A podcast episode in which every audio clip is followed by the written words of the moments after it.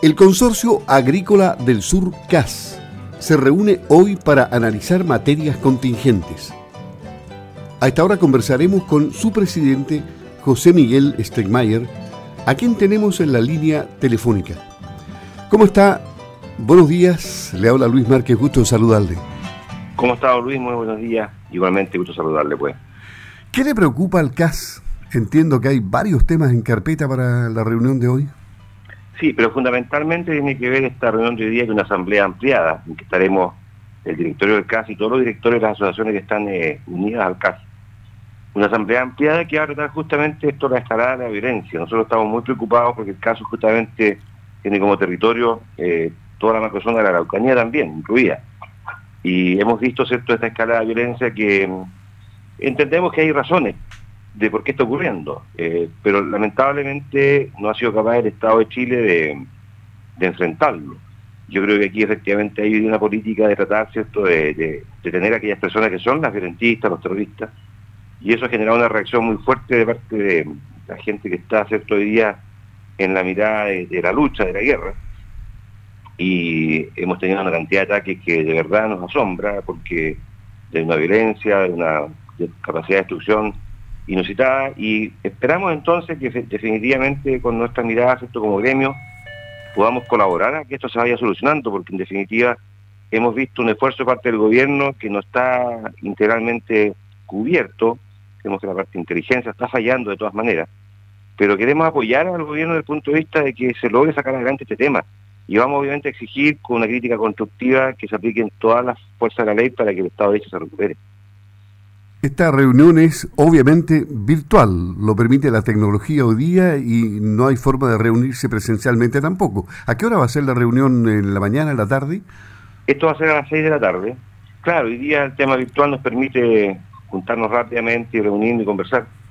Ayer, de cuento ayer tuve una reunión presencial con el ministro de Agricultura aquí en Los Ángeles, así que todavía se están haciendo algunas reuniones presenciales. Anduvo acá en eh, Alto Biobío y después pasó a Socavío a conversar varios temas. Así que también se hacen todavía reuniones presenciales con las autoridades, pero en general, digamos, estamos haciendo reuniones virtuales y ha funcionado bien.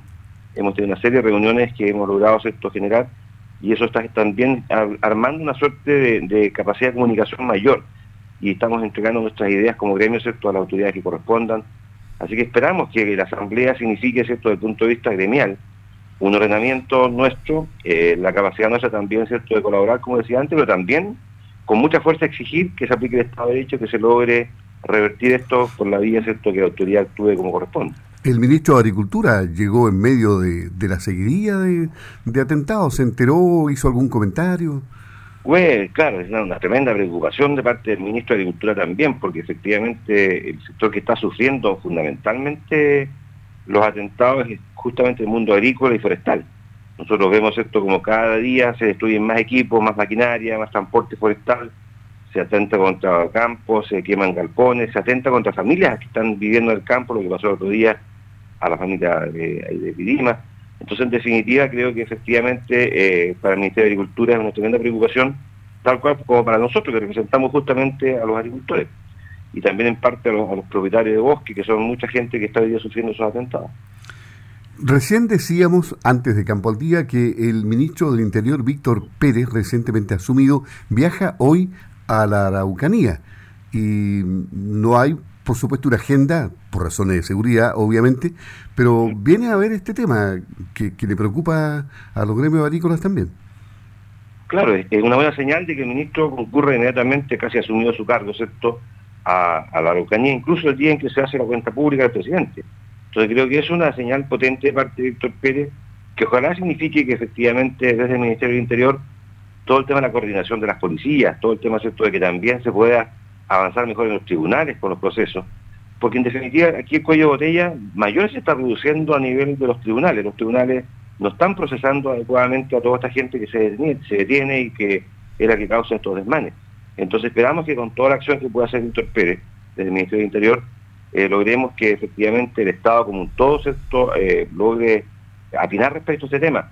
Aquí hay un Estado completo que está fallando, que tiene que ver con un Poder Ejecutivo que no ha hecho las cosas bien efectivamente durante muchos años, un Parlamento que no ha generado las leyes adecuadas, solamente basta recordar ¿cierto? La, cantidad de discusiones que se han generado respecto a una ley de robo en el mundo rural y no se aceptó sencillamente por el Parlamento. Después tenemos también el Poder Judicial, la Fiscalía, los jueces, que no están cumpliendo su papel adecuadamente para que esto se pueda revertir. Entonces hay una, falla sistémica del Estado, que es justamente el tema que queremos tratar en la Asamblea y plantear cómo se puede desde el gremio ¿cierto? exigir que el Estado cumpla su papel. Ayer nos llamaba mucho la atención porque conversamos con Juan de Dios Fuentes y él al final de la entrevista, después de haber relatado todo lo que pasó ahí en el Fondo Centenario, en Pidima, en la Araucanía, dijo, mi hija me dice que cuando se muera quiere que la entierren en el campo. Lo tuvo eso durante toda la entrevista retenido y no lo quería decir, pero al final dijo, no sé, eh, pero lo voy a decir igual, y lo contó. Y, eso refleja el miedo que existe en, esa parte del país, en, una niña que, vive la violencia de, la Araucanía. Claro, eso también refleja, ¿cierto?, lo que él dice, que esa niña quiere estar en el campo, quiere finalmente incluso hasta ser sepultada en su tierra. Entonces, esa es una cuestión que no entiende la sociedad chilena de repente respecto a cómo es mirada que tengo los agricultores de lo que nos está pasando. Nosotros por, años, ¿cierto?, por generación hemos construido lo que es el sur de Chile desde el punto de vista agrícola y ganadero eh, hemos hecho, digamos, por muchos años, casi 200 años ya, un trabajo constante de, armar un, mundo productivo que de verdad se destaca a nivel incluso internacional.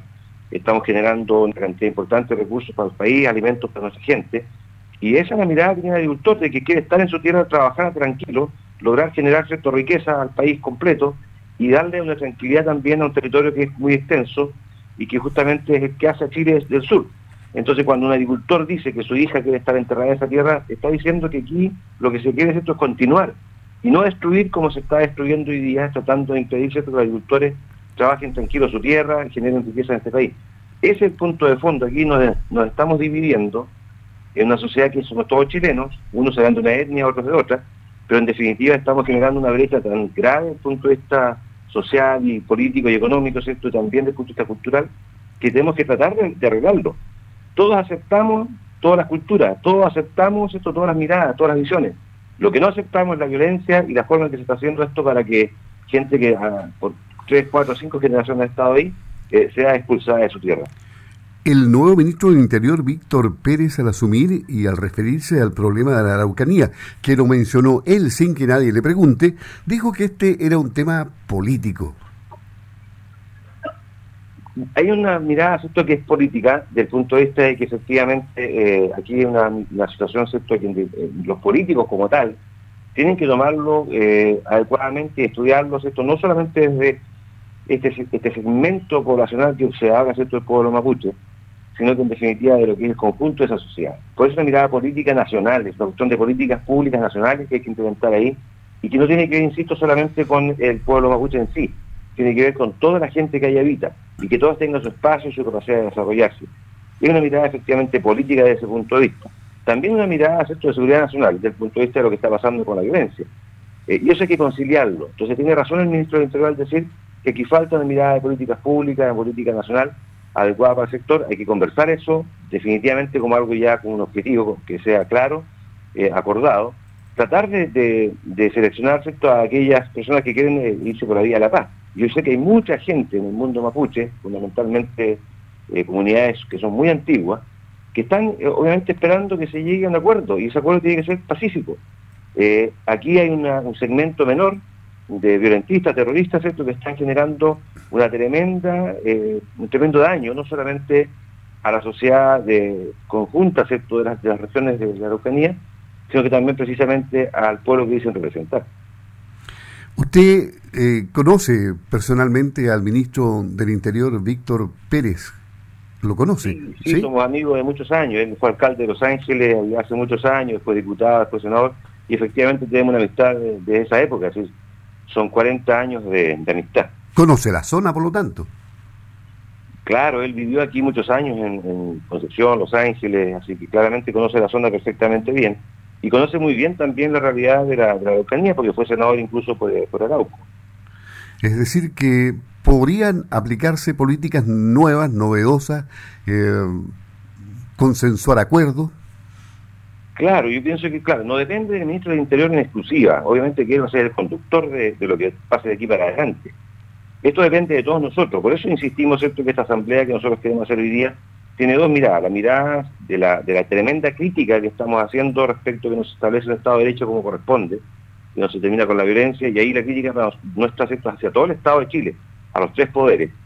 Y también en parte hacia a un segmento de la población que alimenta un poco esto desde el punto de vista de que ojalá se mantenga la, violencia. Esa es una mirada, ¿cierto?, que claramente la vamos a tirar con mucha fuerza a la tarde y la vamos a comunicar al, país. Y la segunda mirada, que tiene que ver, ¿cierto?, con nuestra responsabilidad para construir y no destruir. Y ahí queremos aportar, queremos aportar ¿cierto? estas políticas públicas que tienen que ser definidas lo antes posible, conversadas con todos y claramente en el segmento de la violencia hay que actuar con mucha firmeza. Entonces creo que aquí hay que armar una, estructura que permita que el país nuevamente recupere el sur de Chile desde el punto de vista de la paz y desde el punto de vista productivo y que podamos todos convivir como convivimos por muchos años, ¿cierto? sin esta violencia inusitada que está ocurriendo hoy día. Después de esta reunión habrá una declaración pública, supuestamente, del Consorcio Agrícola del Sur, ¿no? Del caso. Por supuesto, claro, vamos a hacer una declaración pública justamente en base al contenido que saquemos de la reunión, porque en definitiva la quisimos ser ampliada, porque aquí eh, nosotros tenemos, por ejemplo, Socavío, que es un gremio que está eh, en parte en la zona que está con el conflicto, y la SOFO, que sin duda es la que más, más ha sufrido, digamos, desde el punto de vista de, gremio, de esta violencia como agricultores. Y también tenemos a la gente de Valdivia, que claramente ahí también hay algunas dificultades que se han producido este último tiempo, y Osorno. Yanquihue ya es menor, pero igual también la gente de Yanquihue lo está mirando como algo muy cercano. Entonces toda la mirada que vamos a tener los dirigentes probablemente sea desde la mirada desde el territorio, desde la tierra. Y esa mirada es distinta de repente de la que se tiene de Santiago. Nosotros queremos alimentarse todas las autoridades con información dura de lo que está pasando, cómo estamos viviendo esto nosotros y cómo queremos resolverlo.